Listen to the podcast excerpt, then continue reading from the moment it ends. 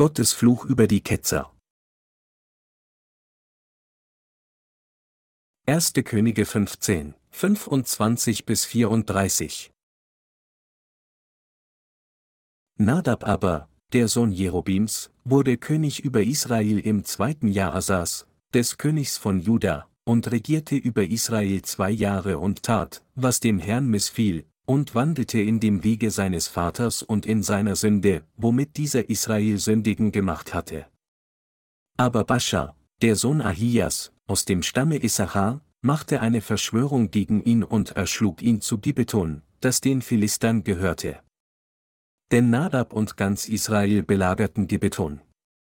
So tötete ihn Bascha im dritten Jahr Assas, des Königs von Juda, und wurde König an seiner Stadt. Als er nun König war, erschlug er das ganze Haus Jerobeam, er ließ auch nicht einen übrig vom Hause Jerobeam, bis er es ganz vertilgt hatte nach dem Wort des Herrn, das er geredet hatte durch seinen Knecht Ahia von Silo, um der Sünden Jerobims willen, die er tat und womit er Israel sündigen machte und den Herrn, den Gott Israels, zum Zorn reizte. Was aber mehr von Nadab zu sagen ist und alles, was er getan hat, siehe, das steht geschrieben in der Chronik der Könige von Israel. Und es war Krieg zwischen Esa und Bascha, dem König von Israel, ihr Leben lang. Im dritten Jahr Asas, des Königs von Juda, wurde Bascha, der Sohn Ahias, König über ganz Israel und regierte zu Tirza 24 Jahre. Und er tat, was dem Herrn missfiel, und wandelte in dem Wege Jerobims und in seiner Sünde, womit er Israel sündigen gemacht hatte. Ketzer sind für kommende Generationen verflucht. Jerobims Sohn hieß Nadab. Obwohl er den Thron seines Vaters bestieg, um als König über Israel zu herrschen, wurde er letztlich von einem seiner Diener getötet und auch seine ganze Familie wurde ausgelöscht. Da König Nadab in den Augen von Jehova böse war und er auf dem Wege seines Vaters Jerobeam wandelte, folgte der Fluch des Todes jeder Generation von Jerobims Haus. Während König Nadab, der Sohn von Jerobeam, an einem Ort namens Gibeton Krieg führte, verschwor sich einer seiner Beamten namens Bascha während des Krieges gegen ihn, tötete ihn und wurde an seiner Stelle König.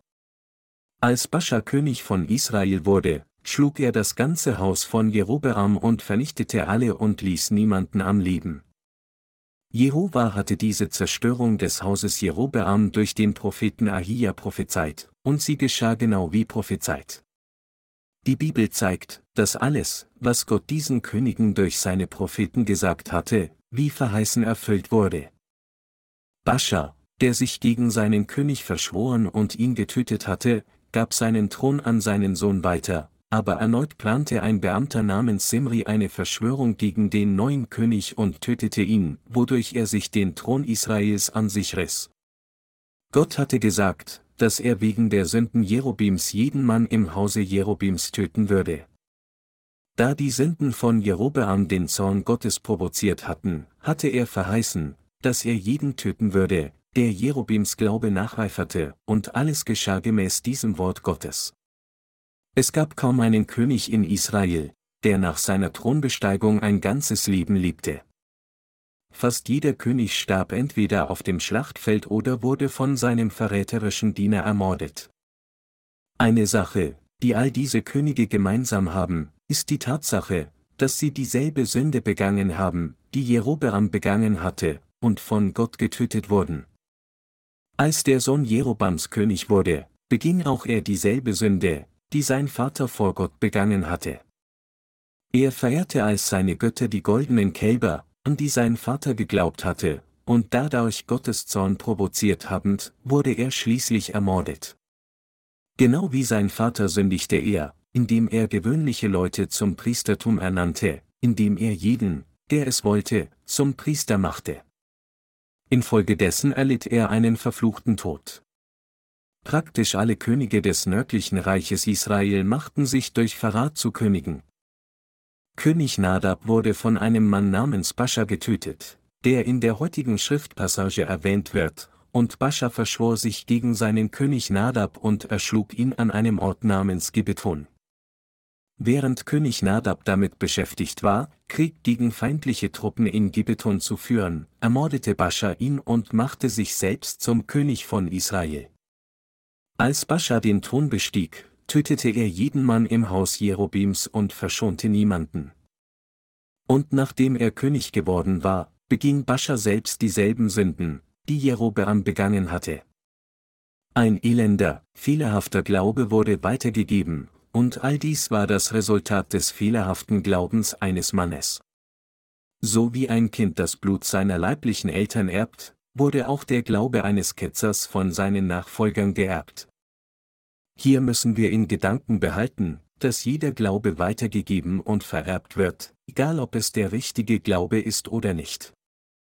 So wie in einer Dynastie ein Sohn seines Vaters Thron nachfolgt, so wird fehlerhafter Glaube weiterhin weitergegeben und durch seine Anhänger übernommen. Deshalb haben die Monarchen im nördlichen Königreich Israel die gleichen Sünden begangen, die König Jerobeam begangen hatte. Weil sie so dieselben Sünden begangen haben, hat Gott sie bestraft, indem er die Herzen ihrer Beamten bewegt hat, aber als diese Verräter Könige wurden, haben sie selbst noch einmal dieselben Sünden begangen. Daraus können wir eine wichtige Lehre ziehen. Glaube wird kontinuierlich weitergegeben. Wie weit reichte der fehlerhafte Glaube von König Jerobeam? Wie wir sehr gut wissen, kann man mit Sicherheit sagen, dass der fehlerhafte Glaube von König Jerobeam bis in das heutige Christentum reicht. Das ist, weil das Christentum auf der ganzen Welt jetzt goldenen Kälbern als seine Götter dient. Die meisten von Ihnen kennen wahrscheinlich König Ahab, den vielleicht bösesten aller Könige in der Geschichte von Israel. König Ahab vom Nordreich Israel hatte Jerobims Glauben so typisch geerbt. Seine Frau war Isabel. Diese fremde Frau verehrte innerhalb Israels so sehr Götzen und hatte eine solche Kontrolle über ihren Ehemann König Ahab, dass sie außerordentlich dazu beitrug, die ganze Nation Israel in eine vollständig heidnische Nation des Götzendienstes zu verwandeln. Nachdem Jerobeam König über das Volk des Nordreichs Israel geworden war, machte er zwei goldene Kälber und ließ sie an diese Kälber als Jehova Gott glauben. Dadurch verwandelte er sich selbst in den Bahnbrecher, der die Israeliten zu einem fehlerhaften Glauben führte. Und dieser trügerische Glaube Jerobims setzte sich weiter bis zu den Tagen von Jesus Christus fort. Ist es nicht wirklich erstaunlich? Jerobeam wurde eindeutig von Gott für seinen fehlerhaften Glauben bestraft, und so, wie war es möglich, dass sein Glaube weiterhin weitergegeben wurde?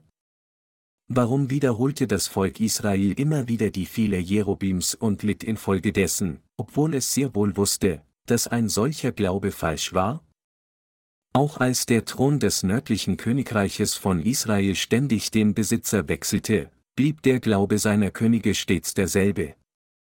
Unabhängig davon, ob der Thron zu seinem rechtmäßigen Erben oder zu einem aufrührerischen Beamten gelang, erbte jeder König den Glauben Jerobims. Die Könige des nördlichen Königreiches von Israel hatten sich selbst zu Hohepriestern gemacht und ihr Volk zu einem falschen Glauben geführt. Deshalb glaubte das Volk Israel, wie von seinen Königen befohlen, provozierte den Zorn Jehovas, indem es die gleichen Sünden beging, die König Jerobeam begangen hatte, und wurde schließlich zusammen mit seinen Königen vernichtet. Während des Lesens des Buches Erste Könige dachte ich bei mir, das Volk Israel und seine Könige waren so erbärmlich.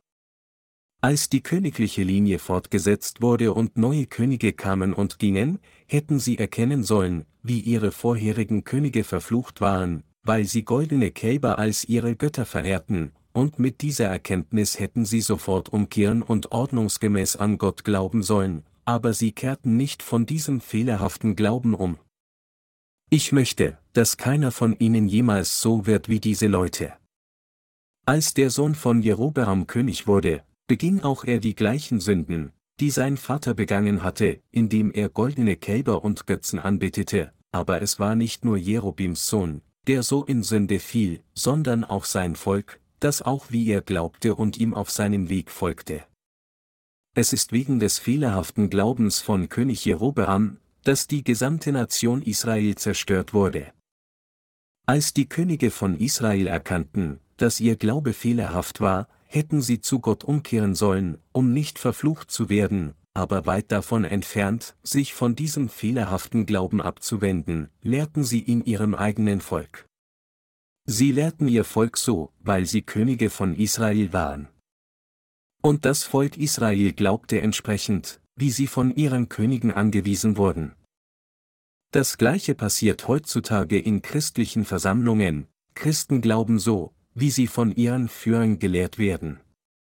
Einige Denominationen betonen ihre Geschichte, indem sie sagen, da die vorangegangenen Pastoren unserer Denomination für Gott den Märtyrertod erlitten haben, lasst uns alle unser Leben wie sie leben. Das ist alles gut und schön. Aber ich denke, es wäre besser für sie, die heutigen Christen dazu zu führen, ihren Glauben jetzt auszuleben, anstatt den Glauben der gemarterten Pastoren zu nutzen, die vor ihnen waren. Ich glaube, dass der richtige Glaube an Gott freiwillig aus einem treuen Herzen stammt, der durch die Wahrheit des Evangeliums aus Wasser und Geist inspiriert ist.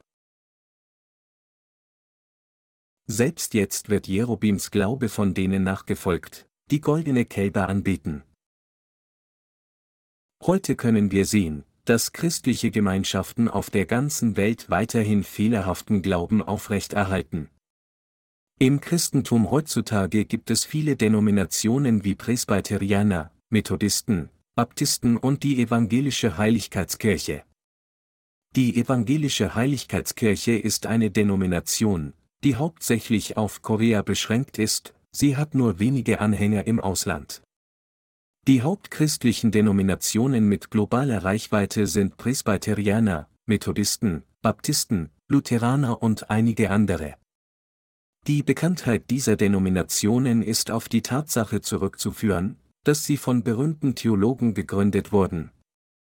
John Wesley, der Gründer der Methodistenkirche, war ein großer Theologe, und John Calvin, ein Franzose, war auch ein bekannter Theologe, der später die presbyterianische Kirche gründete.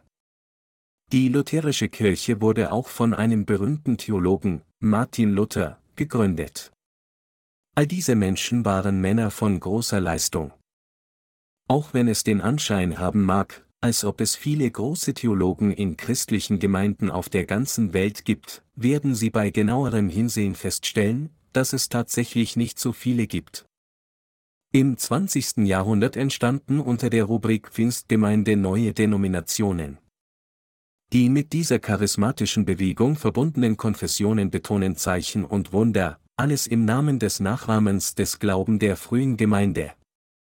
Und ihre Anhänger glauben, dass sich die gleichen Wunder jetzt auch in ihrem Leben entfalten, so wie sich Gottes Wunderwerke während der Zeit der frühen Gemeinde entfaltet haben. Die frühen Anhänger der charismatischen Bewegung glaubten, dass das Wunder der Heilung, ihre Fähigkeit, in Zungen zu sprechen, und andere mystischen Phänomene, die ihnen widerfuhren, Gottes Werke waren, und so kamen sie zusammen, um eine Denomination auf eigene Faust zu gründen. Doch ihnen fehlte ein Führer, der richtig unterscheiden konnte, ob solche Wunderwerke, in Zungen sprechen, körperliches Beben und Heilungen wirklich Gottes Werke waren oder nicht. Also glaubten sie blind, dass all diese Werke von Gott seien, da sie alle zusammen davon überzeugt waren, dass die Pfingstbewegung tatsächlich von Gottes Werk sei. Anstatt also zu prüfen, ob ihr Glaube richtig war oder nicht, war ihre einziger Zweck, nur Gott eifrig genau nur dann und dort zu dienen und zu folgen. Und da diese Art von Glauben blind nachgefolgt wurde, können wir jetzt sehen, dass ihre Anhänger letztendlich goldene Kälber anbeten. Das ist das Urteil, wenn genau bewertet. Allerdings ist diese Art von blinder Nachfolge des Glaubens nicht einzig der Pfingstgemeinde zuzuordnen. Werfen wir einen Blick auf andere Denominationen. Es ist jeder Denomination gemein. Was John Wesley predigte, war eine soziale Evangelisierung. Er betonte das Konzept der sozialen Heiligkeit mit den Worten, das Evangelium Christi kennt keine Religion außer soziale, keine Heiligkeit außer soziale Heiligkeit. Kurz gesagt, dieses Evangelium ruft zur Christianisierung der Gesellschaft auf. Dementsprechend setzt die methodistische Kirche heute alles daran, dem Glauben dieser Theologen nachzueifern. So ist die methodistische Kirche sehr an sozialen Reformen interessiert. Deshalb ist sie in vielen Wohltätigkeitswerken engagiert und lobt diejenigen, die an der Spitze solcher Bewegungen stehen. Auf der anderen Seite glauben presbyterianische Theologen, die unter den Lehren von John Calvin ausgebildet wurden, an die Lehre der Vorherbestimmung. Was ist das Konzept von Gottes Vorherbestimmung? Die Bibel sagt, denn in ihm hat er uns erwählt, ehe der Welt grundgelegt war, dass wir heilig und untadelig vor ihm sein sollten, in seiner Liebe hat er uns dazu vorherbestimmt, seine Kinder zu sein durch Jesus Christus nach dem Wohlgefallen seines Willens, Epheser 1, 4 bis 5. Dieses Passage bedeutet, dass Gott zuvor vorherbestimmt hatte, dass diejenigen, die an das Evangelium aus Wasser und Geist glauben, das Evangelium, durch das Jesus Christus alle unsere Sünden vollständig ausgelöscht hat, alle gerettet werden würden. Die kalvinistische Lehre der Vorherbestimmung behauptet jedoch, diejenigen, die zur Errettung vorherbestimmt sind, werden bedingungslos an Jesus als ihren Retter glauben, aber diejenigen, die nicht vorherbestimmt waren, werden auf keinen Fall glauben. Ist dies die wahre Vorherbestimmung Gottes? Niemals. Noch schlimmer ist, dass diejenigen, die solchen Theologen folgen, all diese Überzeugungen unkritisch erben. Die lutherische Kirche erbte ganz unversehrt Luthers Glaube. Und sein Glaube wird weiterhin weitergegeben.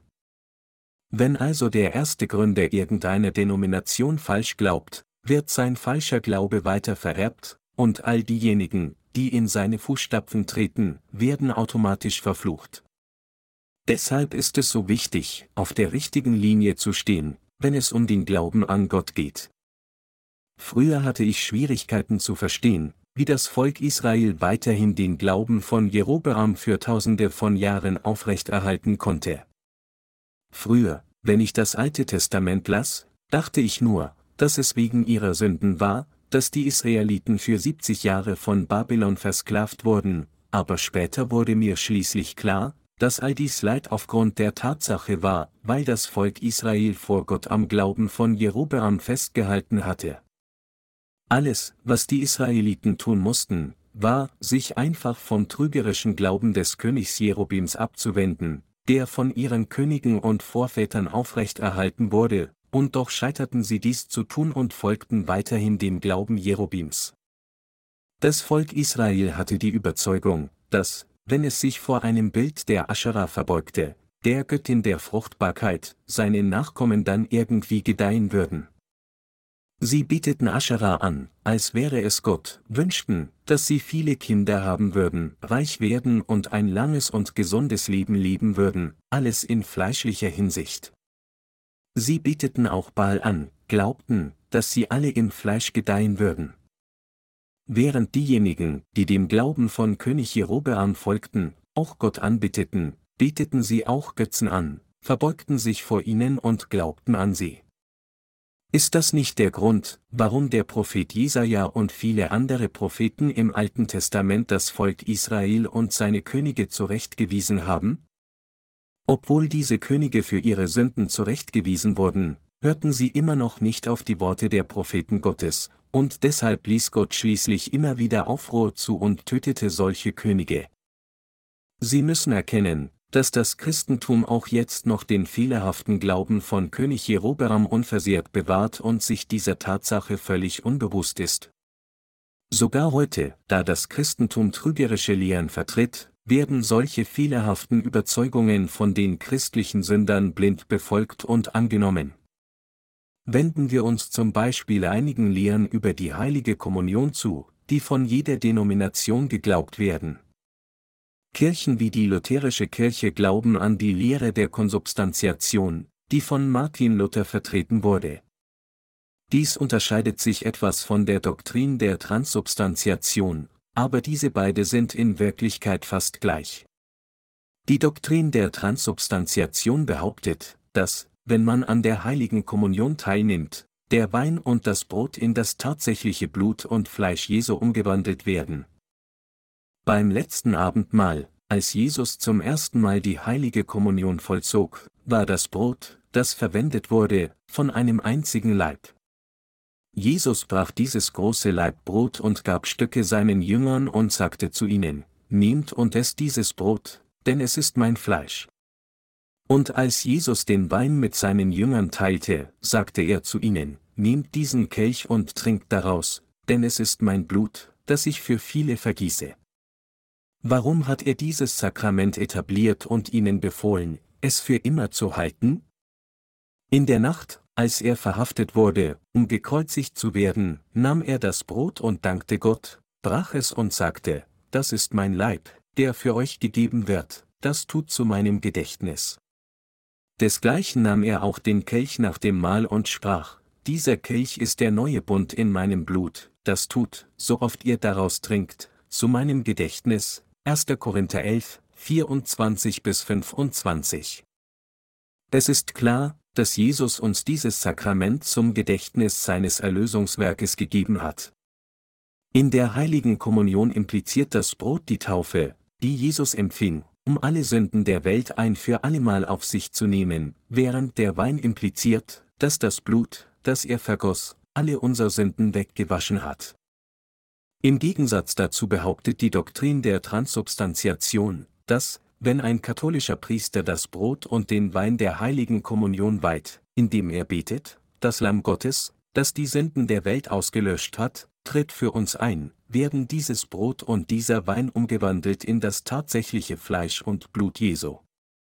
Mit anderen Worten, die Doktrin argumentiert, dass, wenn ein Priester so betet, das Brot und der Wein tatsächlich in den lebendigen Leib Jesu und sein Blut umgewandelt werden, und daher ist jeder, der dieses Brot isst, den Leib Jesu, und wer diesen Wein trinkt, trinkt das Blut Jesu. Das ist die Essenz der Doktrin der Transubstantiation, die von der katholischen Kirche vertreten wird. Als Luther sich mit der Reformation von der katholischen Kirche trennte, brachte er fast dieselbe Lehre mit, aber mit einem anderen Namen, genannt Konsubstantiation. Diese Lehre besagt, dass die Substanz des Brotes und der Leib Jesu Christi koexistieren, wenn der Priester das Brot nimmt und Gott dankt. Luther selbst teilte Kommunion so oft wie die Katholiken bei jedem Dienst aus. Luther, der ein Mönch und ein Theologe in der katholischen Kirche gewesen war, hatte einige ihrer Lehren und Rituale mitgebracht, als er sich von ihr trennte und dieser Glaube wird in der lutherische Kirche weiterhin unversehrt aufrechterhalten. Als weiteres Beispiel wird die katholische Überzeugung an die Kindstaufe auch beibehalten. So kam es, dass die Überzeugungen der Gründer christlicher Gemeinschaften blind von jedem Christen blind nachgefolgt werden. Solche Überzeugungen sind jedoch alle trügerisch, wenn sie durch Gottes Wort betrachtet werden. Damit wir im Glauben an die heilige Kommunion teilnehmen können, müssen wir an das Evangelium aus Wasser und Geist glauben, und nur dann können wir wirklich durch Glauben an diesem Sakrament teilnehmen. Nur weil Eltern an das Evangelium aus Wasser und Geist glauben, bedeutet dies nicht, dass ihre Kinder automatisch gerettet werden. Es stimmt auch nicht, dass, nur weil man formell getauft wird, man irgendwie von seinen Sünden gerettet wird. Vielmehr muss man das Evangelium aus Wasser und Geist kennen und daran glauben, erkennend, warum Jesus von Johannes dem Täufer im Jordan getauft wurde und warum er sein Blut vergoss und am Kreuz starb. Dazu muss man zuerst die grundlegende Natur der Menschheit kennen und das richtige und konkrete Verständnis ihrer Sünden erreichen. Wir müssen allen die reale Wahrheit predigen, allen unseren Glauben an das Evangelium aus Wasser und Geist verkünden. Da jedoch fehlerhafte, dogmatische und doktrinäre Überzeugungen von Generation zu Generation weitergegeben wurden, hat sich das Christentum heute in eine weltliche Religion verwandelt. Das Grundgerüst der presbyterianischen Kirche bilden die sogenannten fünf Punkte des Calvinismus, die von ihrem Namensgeber Calvin gegründet wurde. Repräsentativ für diese fünf Punkte des Calvinismus ist die Doktrin der Vorherbestimmung. Diese Lehre behauptet, dass Gott einige Menschen liebte und vor der Grundlegung der Welt beschloss, sie von Sünde zu retten, während andere Menschen nicht auserwählt wurden. Diejenigen also, die bestimmt waren, gerettet zu werden, hatte Gott bereits in Jesus Christus gerettet. Die Anhänger dieser Lehre argumentieren daher, dass einige Menschen bereits vorherbestimmt waren, gerettet zu werden, und daher diejenigen, die von Gott vorherbestimmt und auserwählt wurden, gerettet werden und den Himmel betreten sollten, indem sie an Jesus glauben, während diejenigen, die nicht von Gott geliebt und nicht vorherbestimmt sind, nicht gerettet werden und verlassen sind. Solche doktrinäre Überzeugungen wurde weiterhin im Christentum weitergeben. Das ist, wie der Glaube der religiösen Reformer bis heute unversehrt aufrechterhalten wird. Die Frage ist also, ob diese religiösen Reformer damals wussten, was das Evangelium aus Wasser und Geist war. Wenn die religiösen Reformatoren das Evangelium aus Wasser und Geist nicht kannten und nur ein halbes Evangelium predigten, dann sind die heutigen Christen, die ihren Glauben geerbt haben, zwangsläufig gebunden, nur an dasselbe halbe Evangelium zu glauben. Was für eine schreckliche Folge ist es? Erkennen Sie, dass das Folgen eines solchen halben Evangeliums bedeutet, den Sünden zu folgen, die Jerobeam in der alttestamentlichen Zeit begangen hatte? Wie kam es zu solch einem tragischen Ergebnis? Wurde der Glaube Abrahams nicht kontinuierlich an das Volk Israel weitergegeben? Von Abraham stammten Isaac und Jakob ab, und die Nation Israel wurde durch Jakobs zwölf Söhne gebildet. Und sie hatten den Glauben ihrer Vorfahren bewahrt, selbst während sie schreckliche Leiden litten. Propheten hatten Israel bis zu den Tagen von Samuel regiert. Nach Samuels Tod sollten seine Söhne ihm als Diener Gottes nachfolgen, aber da seine Söhne als unwürdig erachtet wurden, 1. Samuel 8 zu 3, bat das Volk Israel Gott, einen König für sie einzusetzen. So führte Gott eine Monarchie für Israel ein, und der erste König war Sol. Allerdings war Gott mit einem Mann wie Sol nicht zufrieden. Jemanden wie David war es, den Gott wollte. Also machte Gott David zum König, und derzeit wurde die Theokratie für kurze Zeit wiederhergestellt. Nachdem er den Thron bestiegen hatte, regierte David weise über Israel, etablierte das Haus Aarons als das ordnungsgemäße Haus des Hohepriesters und legte die Abteilung der Priester fest. Nachdem David auf diese Weise die geistliche Ordnung richtig festgelegt hatte, übergab er seinen Thron an Salomo. Die Tragödie begann jedoch, sobald Salomo den Thron bestieg.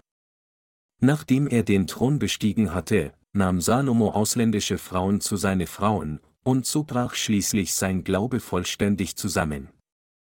Ausländische Götzen wurden während seiner Herrschaft unbegrenzt in Israel eingeführt. Schreine, die fremden Göttern gewidmet waren, begannen in Israel zu erscheinen.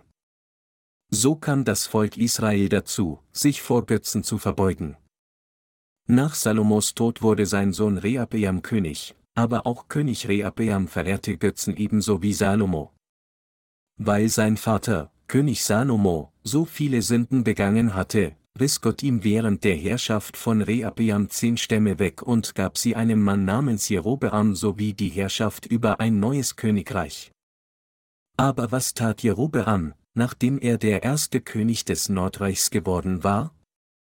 Um seinen Thron zu schützen, kam er mit einem bösen Plan, entworfen, um seine Angst zu zerstreuen, dass das Volk Israel zu König Rehabeam des südlichen Königreiches zurückkehren könnte. Er machte zwei goldene Kälber und stellte sie in Bethel und Den auf. Dann brachte er sein Volk dazu, sie anzubeten. Er verlegte das Datum des Versöhnungstages vom zehnten Tag des siebten Monats auf den fünfzehnten Tag des achten Monats, und er machte auch Priester aus gewöhnlichen Leuten, die nicht Levi Nachkommen waren. Das Volk Israel endete damit, Jehova Gott durch goldene Kälber zu ersetzen. Diese schreckliche Sünde des Götzendienstes wurde von den nachfolgenden Königen Israels vollständig fortgesetzt und vom Volk Israel nachgeeifert. Sie alle waren dem Glauben von Jerobeam nachgeeifert. Wenn Führer in die Irre gehen, gehen daher auch Menschen unter ihrer Führung in die Irre, nur um sowohl in Körper als auch Geist umzukommen. Obwohl das Volk Israel versuchte, Gott treu zu sein, konnten sie ihren fehlerhaften Glauben einfach nicht aus eigener Kraft ändern. In diesem gegenwärtigen Zeitalter sind diejenigen, die an das Evangelium aus Wasser und Geist wie wir glauben, in der Lage, zu sagen, dass jedes Evangelium außer diesem Evangelium aus Wasser und Geist ein trügerisches Evangelium ist, weil sie den falschen Glauben vom wahren unterscheiden können. Aber während der Herrschaft von König Jerobeam war es für die Israeliten unvermeidlich, auf die Worte ihres Führers zu vertrauen und ihm zu folgen, denn sie waren geistig verblendet. Das ist der Grund, warum das Volk Israel dazu kam, fälschlicherweise Götzen zu dienen. Weil König Jerobeam sein Volk irregeführt hatte, falsch an Gott zu glauben und in die Irre ging, konnte die Israeliten nicht anders, als falsch glauben. Und da die nachfolgenden Könige und das Volk Israel weiterhin so glaubten, wurden sie auch weiterhin verflucht. Auch in diesem Zeitalter und Zeit glauben fast alle Christen fälschlicherweise entsprechend den Lehren ihrer eigenen Denomination. Heutzutage geschieht dasselbe Christen auf der ganzen Welt. Es gibt eine Komikerin in Korea, die kürzlich für viel Gelächter gesorgt hat, als sie in einer Fernsehkomödie als Kopf einer imaginären religiösen Sekte auftritt, die Fettleibigkeit verehrt. Ihre Komödie ist haarsträubend komisch, obwohl ich nicht wirklich gut darin bin, sie nachzuahmen, werde ich es hier versuchen. Sie beginnt ihren Witz jedes Mal, wenn sie die Bühne betritt, so, geht weg von mir, alle von euch, die ihr denn seid. Das Zeitalter der Fetten wird bald kommen. Est. Obwohl euer Anfang dünn war, wird euer Ende doch reichlich fett sein. Ich bin das Haupt der Fettleibigkeit Anbieter. Mein Name ist Childbirth Handra, der Retter der Dünnen der Welt. Dann singt sie einen Slogan der Fettleibigkeit Anbeter, wie diesen, gibt natürliche Geburt, füttert Muttermilch. Gibt natürliche Geburt, füttert Muttermilch. Dann beginnt sie ihre Predigt mit den Worten, O, ihr dünnen Sünder. Heute gebe ich euch meinen Segen. Esst. Kehrt um und esst. O, ihr Fetten, die ihr hier sitzt, ihr seid bereits gesegnet. Aber für diejenigen, die immer noch nicht gesegnet wurden, predige ich das Wort heute noch einmal. Die heutige heilige Passage stammt aus dem Buch der Völlerei. Heute möchte ich das Wort mit euch teilen, um die Unschuld der Umwandlung des Herrn Garnele zu verkünden. Aus seiner Tapferkeit versuchte er einen Wahlkampf zu schlichten, aber er wurde mit einem gebrochenen Rücken verletzt. Anmerkung des Herausgebers, in Korea gibt es ein Sprichwort, das lautet, der Rücken einer Garnele wird bei einem Wahlkampf verletzt, was sich auf einen unschuldigen Zuschauer bezieht, der einen Seitenhieb in einem Kampf erleidet. Aber was haben wir getan? Haben wir uns nicht lustig über seine kleinen Augen gemacht? Trotzdem zeigte er seine Demut, indem er seinen Rücken beugte. Das ist nicht alles. Um seine chronischen Rückenschmerzen zu heilen, ummantelte er sich selbst mit Salz, bestäubte sich mit Mehl, übergoss sich mit Soße und opferte sich, um eine rührende Garnele zu werden. Sein Körper ummantelt, sprang er dann in heißes Öl und wurde zu einem leckeren Snack verwandelt, den niemand zu essen aufhören kann, sobald er ihn probiert hat. Esst ihr diesen Garnelen-Snack? Esst ihr ihn? Esst ihr Garnelenburger? Esst ihr rührende Garnelen? He. Kellnerin, kann ich Soße als Beilage bekommen? Die Komikerin sang dann, wenn ihr vom Essen müde in den Schlaf fallt, werde ich euch segnen. Wenn ihr vom Essen müde in den Schlaf fallt, werde ich euch segnen. Fette. Fette. Es ist Zeit für mich, jetzt zu gehen. Ein anderer Komiker hält sie zurück, indem er sagt, aber Childbird Hendra, warum hörst du auf, das gute Wort zu predigen? Wohin gehst du jetzt? Ich gehe, um Züge zu beseitigen, die keinen Speisewagen haben. Wenn wir heute in die christliche Welt schauen, sehen wir, dass sie sich kaum von einer solchen Komödie unterscheidet. Obwohl Christen wissen, dass Jesus geopfert wurde, um für die Sünden der Menschheit zu sühnen, wissen sie nicht, dass er alle Menschen auf der ganzen Welt vollkommen von ihren Sünden gerettet und sie zu Gottes Kindern gemacht hat. Sie glauben nur vage an den Herrn, ohne auch nur zu erkennen, dass er uns tatsächlich völlig sündlos gemacht hat, selbst bis zu unserem Gewissen. Trotz der Tatsache, dass es viele christliche Denominationen gibt, die bekennen an Jesus als ihren Retter zu glauben, verfügt das Evangelium, das von ihnen gepredigt wird, allenfalls über den Glauben an das Opfer, das Jesus machte, indem er sein Blut am Kreuz vergoss. Deshalb sind ihre Glaubensrichtungen trotz ihrer konfessionellen Unterschiede im Wesentlichen deckungsgleich. Ihr gemeinsamer Glaube ist, dass Jesus sie liebt und dass er gekreuzigt wurde, um sie von den Sünden der Welt zu retten. Ihre Behauptung ist, dass sie aufgrund des Blutopfers Jesu gerettet wurden. Doch trotz dieser Behauptung sind ihre Sünden immer noch unversehrt in ihren Herzen. Wenn ihre Herzen immer noch sündig bleiben, selbst wenn sie an Jesus glauben, bedeutet dies dann nicht, dass ihr Glaube falsch ist? Wie lächerlich ist dies? Wie absurd ist es, dass es immer noch Sünden in ihren Herzen gibt, trotz der Behauptung, dass Jesus sie gerettet hat, indem er gekreuzigt wurde und sich selbst opferte? Das Christentum ist heute zu einer lächerlichen weltlichen Religion geworden, die sich nicht von der Komödie, die ich oben erwähnte, unterscheidet. Die Komikerin, die ich erwähnt hatte, hatte wahrscheinlich früher die Kirche besucht.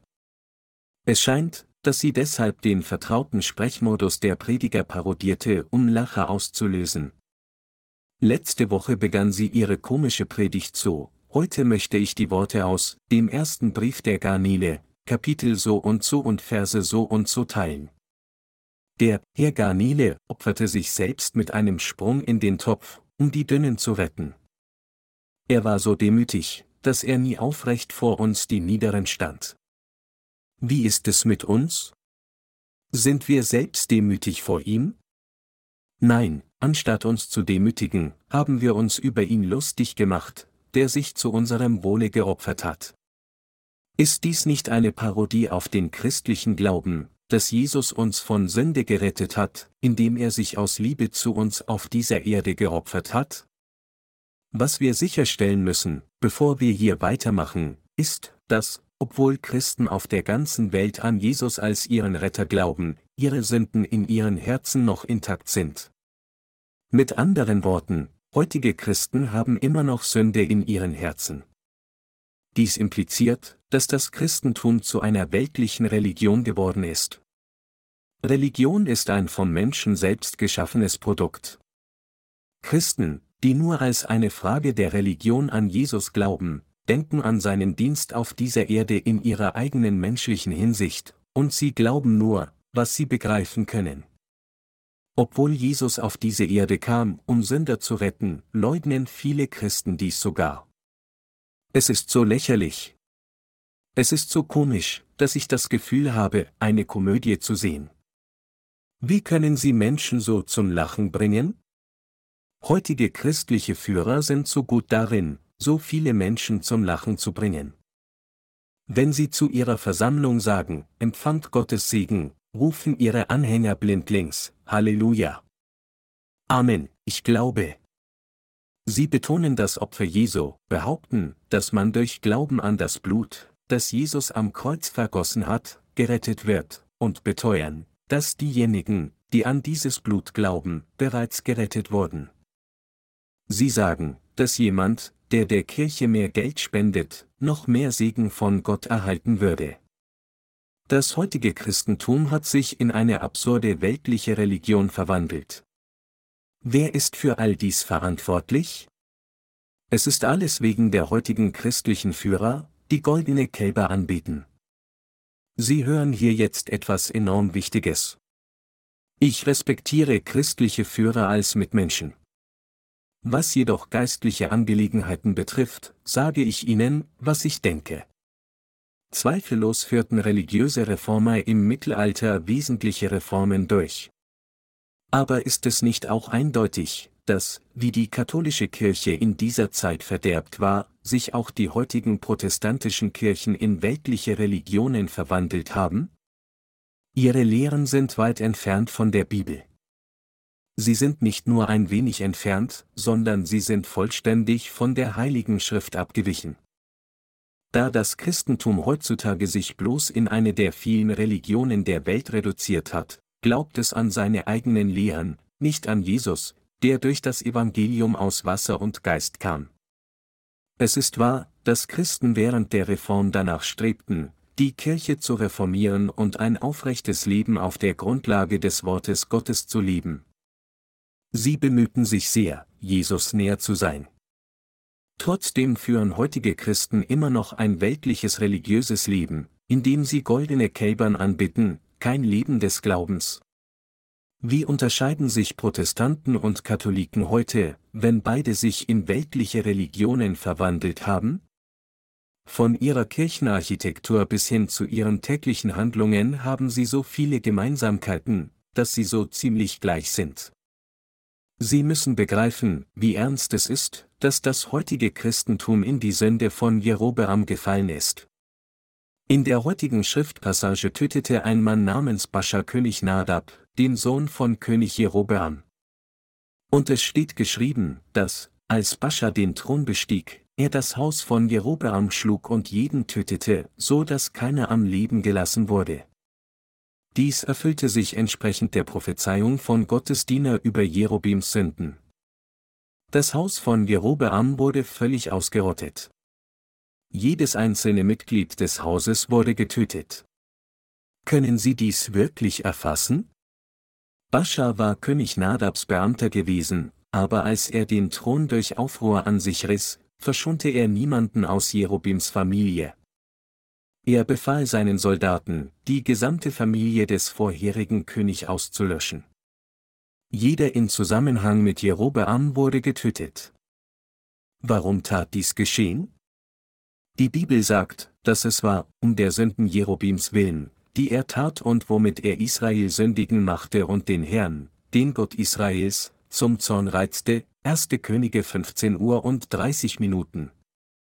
Doch sobald Bascha König geworden war, folgte er schließlich auch dem Weg Jerobims. Wie geschrieben steht, im dritten Jahr Asas, des Königs von Juda, wurde Bascha, der Sohn Ahias, König über ganz Israel und regierte zu Tirza 24 Jahre. Und er tat, was dem Herrn missfiel und wandelte in dem Wege Jerobims und in seiner Sünde, womit er Israel sündigen gemacht hatte, 1. Könige 15, 33 bis 34. Heutige christliche Führer begehen nicht nur Selbstsünde, sondern sie bringen auch ihre Versammlung dazu, die gleiche Sünde zu begehen.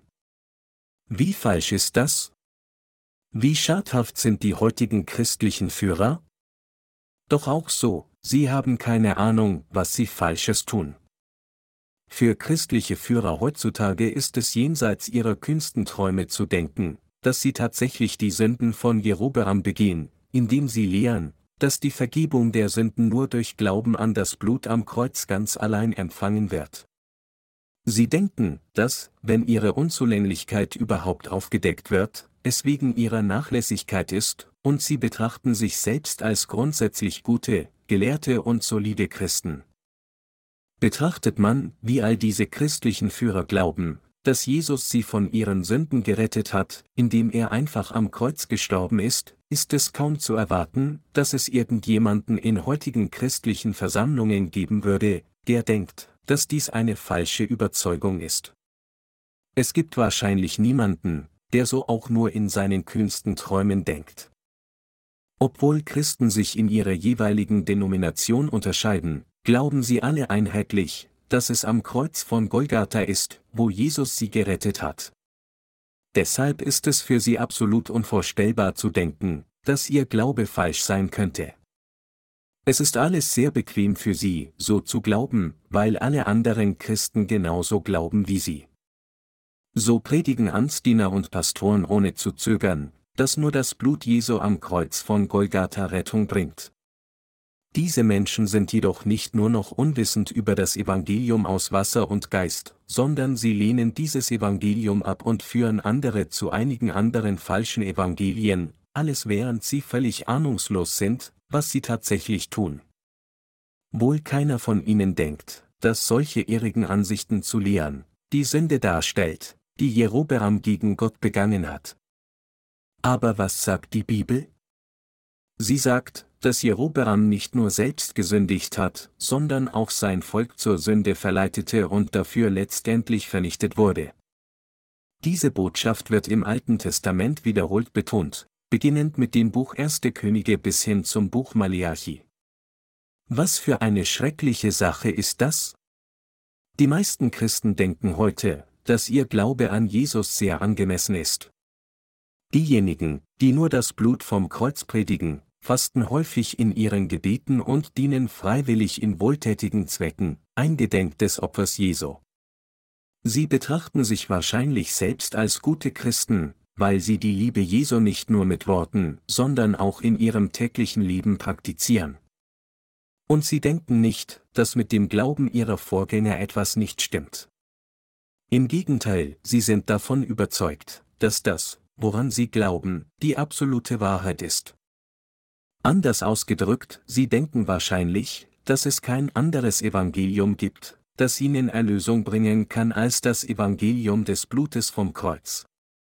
Die Bibel sagt jedoch, dass es das Evangelium aus Wasser und Geist ist, das die reale Wahrheit und das echte Evangelium ist, 1. Johannes 5, 4 bis 8. Wenn wir über das Evangelium aus Wasser und Geist nachdenken, können wir sehen, wie weit das heutige Christentum in die Irre gegangen ist. Obwohl das Christentum eine über 2000-jährige Geschichte hat, sind seine Anhänger deshalb ausnahmslos und kollektiv ungläubig. Sie werden sogar von der weltlichen Gesellschaft als Gruppe angeprangert.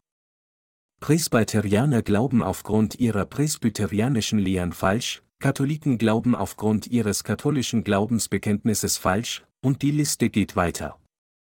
Jede christliche Versammlung ist wegen ihrer falschen Lehren weit vom wahren Wort der Bibel abgekommen. Ihr Glaube unterscheidet sich vollkommen und völlig vom Glauben an das Evangelium aus Wasser und Geist. Spricht das Evangelium aus Wasser und Geist nur vom Blut am Kreuz? Nein.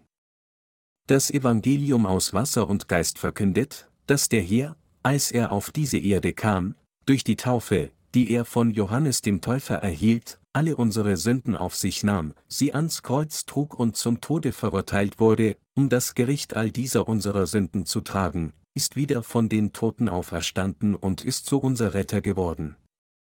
Es erklärt, dass Jesus nicht nur alle ihre und meine Sünden durch seine Taufe trug, welche er von Johannes empfing, sondern dass er durch Vergießen seines Blutes am Kreuz auch für all diese Sünden dieser Welt verurteilt wurde und uns dadurch von Tod und Zerstörung befreite und uns zum Königreich des Sohnes Gottes bewegte. Dies ist die Wahrheit des Evangeliums aus Wasser und Geist, von der die Bibel spricht. Heute sind die Gläubigen an das Evangelium aus Wasser und Geist die Gesegneten dieses letzten Zeitalters, die die Gnade der Erlösung von Gott empfangen haben. Das heutige Christentum hat eine lange, aber bewegte Geschichte. Obwohl es heute auf eine über 2000-jährige Geschichte zurückblicken kann, war es mit dem Edikt von Mailand, das 313 NCHR von einem römischen Kaiser erlassen wurde, in ein finsteres Zeitalter gestürzt, das über 1000 Jahre lang von der katholischen Kirche regiert wurde. Und während der Protestantismus mit dem Aufkommen der Reformationsbewegung im 16. Jahrhundert aufkam, blieben die christlichen Lehren auch danach noch völlig fern von der Gerechtigkeit Gottes. Das heutige Christentum weiß nichts über das Evangelium aus Wasser und Geist und glaubt nicht daran. Es kann auch nicht gesagt werden, dass diejenigen, die jetzt ihr Glaubensleben in verschiedenen protestantischen Kirchen führen, die aus der Reformation hervorgegangen sind, völlig frei vom katholischen Glauben sind.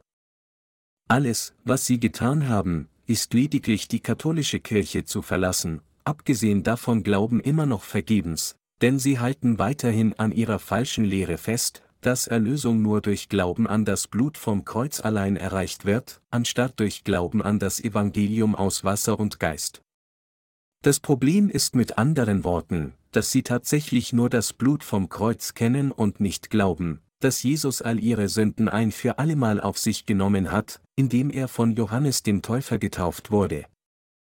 Und ihre Führer glauben nicht an das Evangelium aus Wasser und Geist, noch predigen sie es. Deshalb hinterließ Calvin selbst viele verzweifelte Gebete in seinen Kommentaren, die im Wesentlichen den Herrn anflehten, einem Sünder wie ihm zu vergeben. Weit davon entfernt, durch Glauben an Jesus sündlos zu werden, haben sich christliche Führer noch mehr in endgültige Sünder verwandelt. Durch Verbreitung ihrer christlichen Lehren haben sie also nur unzählige Menschen getäuscht. Weil sie das Evangelium aus Wasser und Geist nicht kennen, haben sie die Doktrin der schrittweisen Heiligung gelehrt, argumentierend, dass man schrittweise geheiligt werden muss, um sündenfrei zu werden. Infolgedessen sind Christen dazu gekommen, fälschlicherweise zu denken, dass sie, selbst wenn sie mit Sünde bleiben, immer noch in das Königreich Gottes kommen können, indem sie einfach an Jesu glauben, und sie glauben auch, dass nur Gott weiß, ob sie gerettet sind oder nicht. Ihr Glaube ist ein ungebrochenes Erbe des trügerischen Glaubens ihrer Führer, die alle in geistlicher Verwirrung und Nebel verloren sind. Sie führen ihr Glaubensleben als Erben der Lehre der Vorherbestimmung. Mit anderen Worten, das, woran sie glauben, ist nicht die reale Wahrheit. Wenn christliche Führer in irgendeiner Denomination falsch glauben, dann können all diejenigen unter ihrer Führung nicht umhin, als falsch glauben. Warum? Weil sie ihren falschen Glauben nicht wahrnehmen können, denn das ist alles, was sie wissen. Der Ursprung der Ketzerei geht zurück zum Alten Testament und stammt von jemandem wie Jerobeam. Der Vorreiter der kollektiven Ketzerei ist Jerobeam, und seit seinen Tagen blühte die Ketzerei bis zum Ende des Zeitalters des Alten Testaments und darüber hinaus, um sogar bis in das Zeitalter des Neuen Testaments fortzudauern. Nun wird kollektive Ketzerei durch den Glauben heutiger Führer der Denominationen aufrechterhalten, die denselben Glauben haben wie Jerobeam, selbst nachdem Jesus auf diese Erde kam und uns durch das Evangelium aus Wasser und Geist von der Sünde erlöste, ging das Christentum immer noch in die Irre und ist es bis heute geblieben. Deshalb ist das Christentum jetzt in so viel Finsternis gehüllt. Die ganze Welt ist stockfinster. Heute jedoch hat Gott die ganze Welt mit der Wahrheit des Evangeliums aus Wasser und Geist erleuchtet. Und durch dieses Tun hat er es den Gläubigen an das Evangelium aus Wasser und Geist ermöglicht, ihre Errettung von Sünde zu erlangen. Er hat uns vollständig und vollkommen gerettet, so dass keiner von uns jemals sagen kann, dass er Sünde hat. Falsche Führer in christlichen Gemeinschaften müssen erkennen, dass sie selbst in diesem Moment Menschen in die Irre führen. Tatsächlich müssen diese christlichen Führer das Evangelium aus Wasser und Geist auch jetzt ordnungsgemäß kennen, richtig daran glauben und es richtig lehren. Sie müssen daher Gott danken und ihn verherrlichen für das Wort des Evangeliums aus Wasser und Geist, das Evangelium, das Gott uns in diesem Zeitalter und Zeit gegeben hat.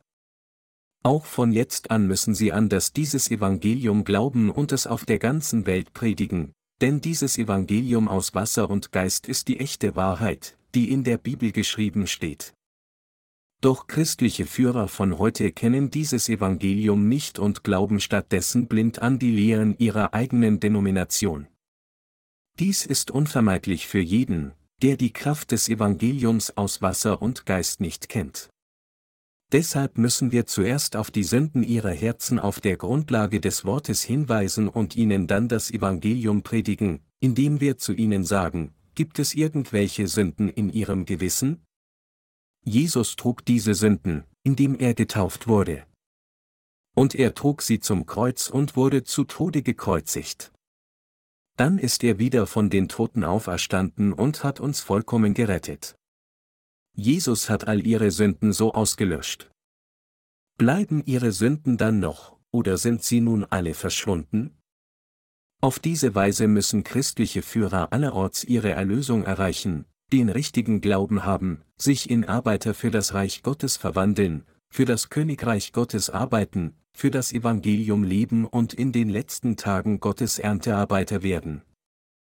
Wenn Sie Theologie oberflächlich studieren, ohne die Geschichte des Christentums vollständig zu erfassen, werden sie sich wahrscheinlich am Ende in einen Ketzer verwandeln. Jeder muss das richtige Verständnis des Evangeliums aus Wasser und Geist, der Wahrheit des Christentums, erreichen. Obwohl die meisten Christen denken, dass nur das Evangelium des Blutvergießens am Kreuz von Golgatha das wahre Evangelium ist, ist in Wirklichkeit das Evangelium aus Wasser und Geist das einzig wahre Evangelium. Die Bibel bezeugt, dass nur das Evangelium aus Wasser und Geist die echte Wahrheit ist. Wie geschrieben steht, das ist ein Vorbild der Taufe, die jetzt auch euch rettet. Denn in ihr wird nicht der Schmutz vom Leib abgewaschen, sondern wir bitten Gott um ein gutes Gewissen, durch die Auferstehung Jesu Christi, 1. Petrus 3, 21. Diese Passage bedeutet, dass Jesus uns ein für allemal von all unseren Sünden gerettet hat, indem er auf diese Erde kam, getauft wurde, am Kreuz starb und wieder von den Toten auferstand, damit wir in der Lage wären, all unsere Sünden aus unserem Gewissen wegzuwaschen und auf Gottes Ruf antworten. So glaubten die Apostel. Die Bibel macht auch deutlich, dass Jesus uns durch das Wasser, das Blut und den Geist gerettet hat. 1. Johannes 5, 3 bis 8. Jesus selbst sagte, es sei denn, dass jemand geboren werde aus Wasser und Geist, so kann er nicht in das Reich Gottes kommen, noch es sehen. Johannes 3, 2, 7. Dass wir aus Wasser und Geist geboren werden müssen, bedeutet, dass wir nur dann von unseren Sünden gerettet werden, wenn wir glauben, dass Jesus all die Sünden der Welt durch seine Taufe angenommen hat, die er von Johannes dem Täufer erhielt, am Kreuz starb, von den Toten auferstand und uns dadurch gerettet hat. Nur dann können wir Gottes Kinder und seine Arbeiter werden, ewiges Leben in der nächsten Welt genießen und gemeinsam mit Gott an aller Pracht und Herrlichkeit teilhaben. Es ist, weil Menschen das Evangelium der Wahrheit aus Wasser und Geist nicht kennen, dass sie nur an die Lehren festhalten, die von ihrer Denomination gelehrt werden. Um das Evangelium aus Wasser und Geist zu lernen, muss man die Bibel studieren und von denen lernen, die dieses Evangelium zuerst verstanden haben. Damit sie ihre geistlichen Augen öffnen können, müssen sie die Bibel studieren und von denen lernen, die an das Evangelium aus Wasser und Geist glauben und vor ihnen wiedergeboren wurden. Ich weiß tatsächlich, dass die ganze Bibel, sowohl das Alte als auch das Neue Testament, vom Evangelium aus Wasser und Geist spricht. Dies ist etwas, was Gott mich gelehrt hat. Wir sollten die Geschichte des Christentums untersuchen, um zu sehen, wann der Glaube an das Evangelium aus Wasser und Geist verderbt wurde und ob der Glaube der heutigen Christen tatsächlich richtig ist oder nicht. Wenn Sie jetzt das Evangelium aus Wasser und Geist richtig kennen und daran glauben, dann sollten Sie Ihren Vorgängern des Glaubens danken, wenn nicht, dann müssen Sie jetzt an dieses Evangelium glauben, bevor es zu spät ist. Christliche Führer müssen in der Tat Menschen von Glauben sein, die denselben Glauben besitzen wie Abraham. Haben wir unser jetziges Wissen über das Evangelium aus Wasser und Geist von Theologen gelernt? Nein, sicher nicht. Ganz im Gegenteil, sie glauben tatsächlich an ein anderes Evangelium, das sich vom Evangelium aus Wasser und Geist unterscheidet. Wenn Christen heutzutage zumindest nicht den Glauben religiöser Reformer geerbt hätten, hätten sie die Chance gehabt, das Evangelium aus Wasser und Geist zu lernen. Zur Zeit der Reformation war es für religiöse Reformer tatsächlich unvermeidlich, Kirchenreformen nicht durchzuführen. Die katholische Kirche war im Mittelalter routinemäßig an der Hexenverfolgung beteiligt, um das Geld der Menschen zu stehlen, und konfiszierte ihr Eigentum, indem sie sie der Ketzerei beschuldigten. Sie beschuldigten und töteten unzählige Menschen als Ketzer. Zum Beispiel, wenn eine reiche Frau existierte, die die Kirche als Bedrohung betrachtete, würde sie sie der Hexerei und Teufelsanbetung beschuldigen, nur ihren Besitz zu beschlagnahmen. Zu diesem Zweck wurde ein kirchliches Gericht namens Inquisition einberufen, um sie wegen Ketzerei anzuklagen und zum Tode zu verurteilen. Das Gericht würde dann zwei falsche Zeugen finden, die in seinem Namen Meineid begehen und fälschlicherweise aussagen, diese Frau hat Jehova Gott verflucht. Sie sagte, dass Jesus weder Gott noch der Sohn Gottes ist. Die Frau würde dann gefoltert werden, bis sie gezwungen ist zu gestehen und schließlich hingerichtet wird. Foltermethoden waren so abscheulich und brutal, vom Herausziehen der Zunge bis hin zum Vierteln und Enthäuten, dass ihr kein andere Wahl blieb, als ein falsches Geständnis zu machen. Sie würde dann im Namen der Kirche getötet und ihr gesamter Besitz beschlagnahmt. Darum ging es bei der Hexenverfolgung.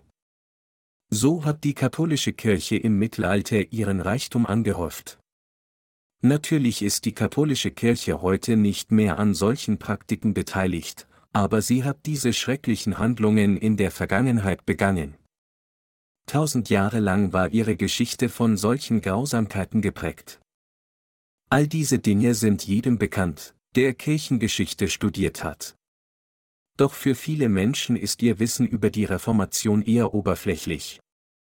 Reformer begingen auch die gleichen Grausamkeiten wie katholische Autoritäten.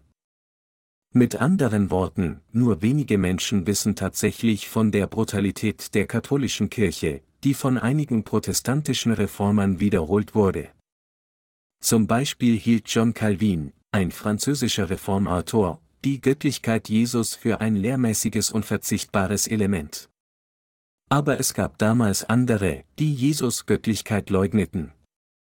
Genau wie die römisch-katholische Kirche hielt Calvin auch religiöse Gerichte ab, um sie zu verfolgen, sie als Ketzer zu verurteilen und sie auf dem Scheiterhaufen zu verbrennen.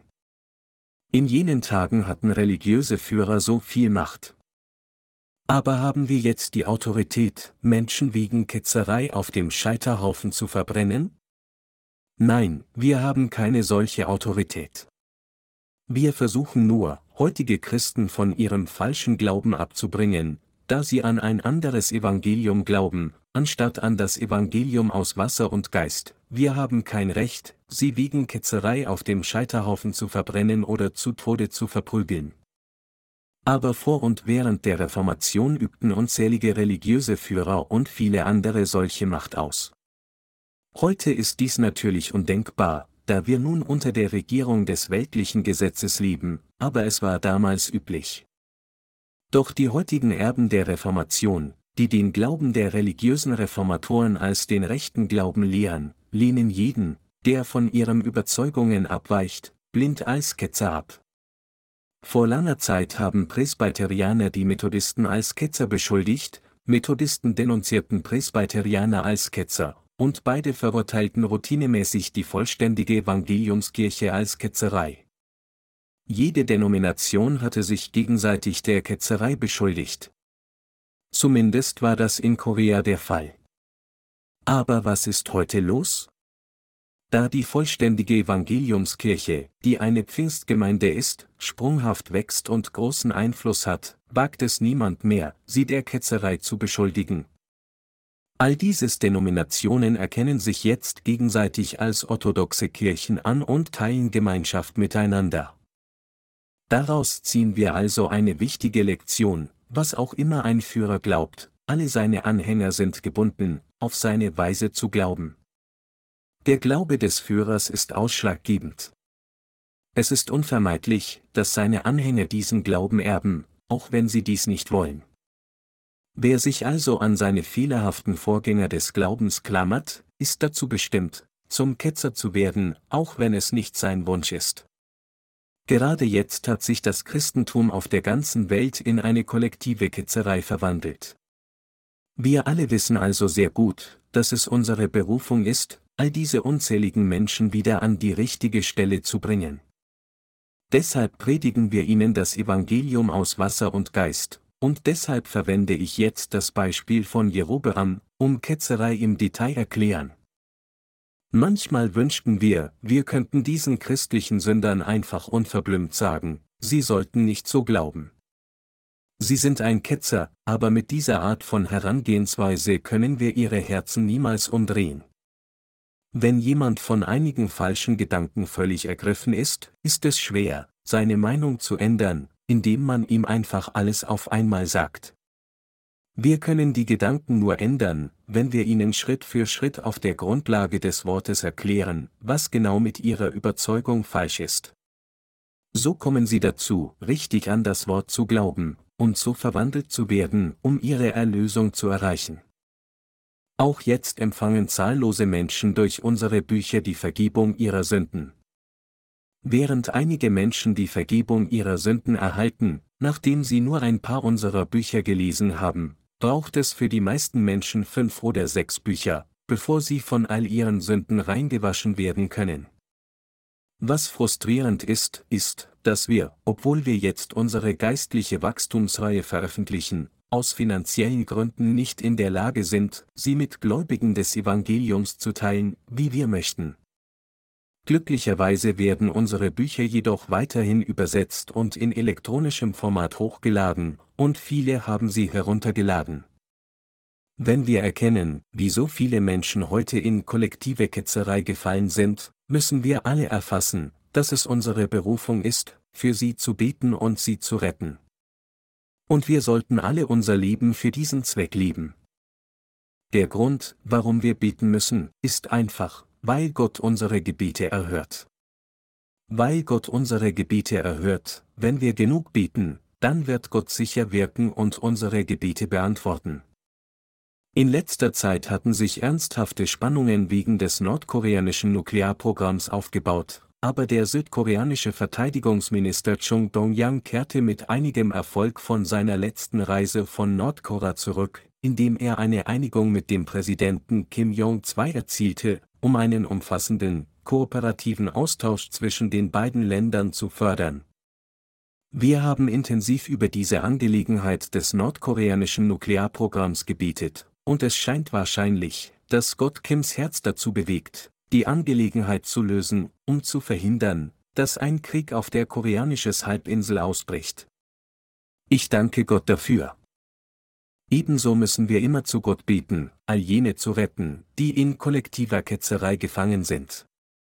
Wenn wir das Wort predigen, nachdem wir gebetet haben, wird Gott sie alle umkehren, um zum Evangelium aus Wasser und Geist zurückzukehren. Bisher sind Menschen einzeln zurückgekehrt, und wir sind dafür dankbar, aber jetzt, in diesem untergehenden Zeitalter, ist es durchaus möglich, dass ganze Denominationen zurückkehren. Ich glaube, dass der Tag kommen wird, an dem sich das Werk des Evangeliums im Leben all dieser Christen entfalten wird, um sie dazu zu bringen, in Scharen zum wahren Evangelium zurückkehren, indem sie uns sagen, wie unwissend sie die ganze Zeit waren und wie sie jetzt die echte Wahrheit durch unsere Bücher gefunden haben. Lassen Sie uns deshalb für all diejenigen beten, die jetzt in kollektiver Ketzerei gefangen sind, und lassen Sie uns weiterhin unser Erlösungswerk ausführen, um sie alle zu befreien.